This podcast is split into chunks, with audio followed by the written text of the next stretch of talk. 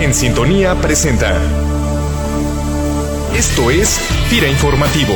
FIRA Informativo. El acontecer institucional en cinco minutos. Hola, ¿qué tal? FIRA les da la más cordial bienvenida a este espacio, FIRA Informativo, en su octava edición, espacio donde les compartiremos información acontecida en los últimos días en nuestra institución.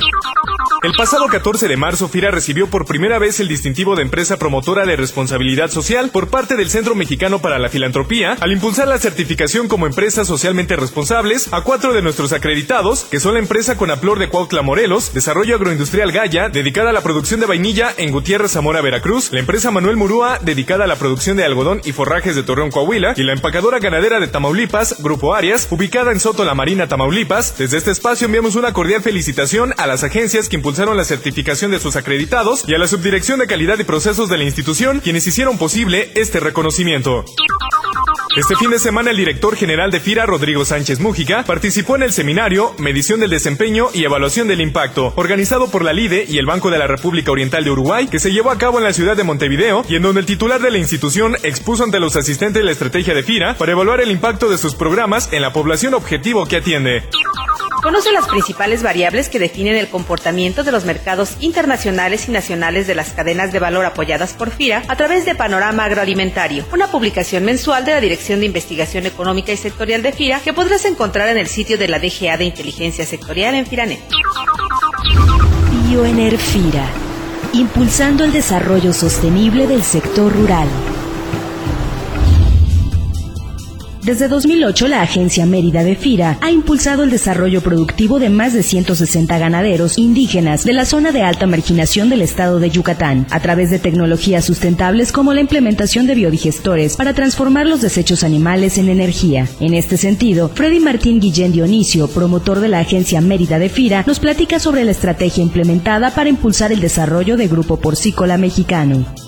Actualmente tenemos financiadas 18 granjas con un esquema de parcería con Grupo Porcícola Mexicano y tenemos alrededor de 15 empresas más que son productores independientes en el estado de Yucatán. La tecnología que ellos manejan es que se produce el biogás, el biogás se contabiliza en unos contadores, y cuentan para proyectos MDL que en su momento fueron presentados a la ONU través del procedimiento MDL. Finalmente se les puso y se les financió un motogenerador a cada granja y con esto ya han inclusive utilizado el agua que sale de los digestores para riego y se han generado proyectos adicionales como lo son los borregos en los pastos.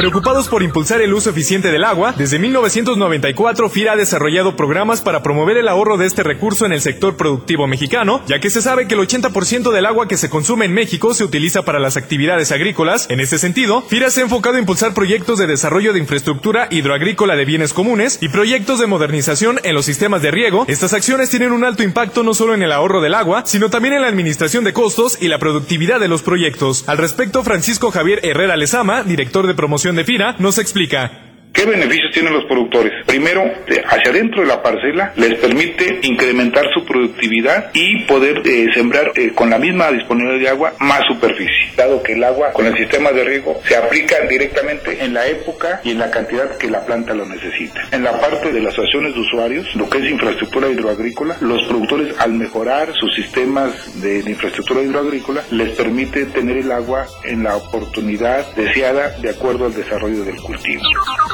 En el marco del Día Internacional del Agua que se conmemora el 22 de marzo, es importante recordar que como parte de nuestro compromiso institucional para la conservación del medio ambiente, en FIRA contamos con una campaña permanente enfocada al ahorro de los recursos, entre ellos el agua, recurso que por supuesto los exhortamos a seguir cuidando.